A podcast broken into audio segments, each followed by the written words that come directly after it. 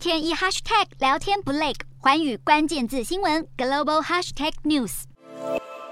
能源危机向欧洲步步逼近，法国政府最近是透露取得了法国电力集团全面掌控权的计划，将这个负债沉重的集团收归国有，以确保法国的能源安全。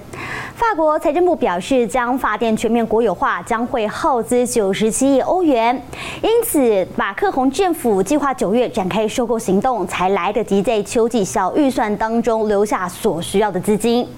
过去，发电集团因为国家的政策压垮了财务，加上俄乌战争引发的能源危机，加深了发电集团的困境，也让法国的能源安全更有迫切性。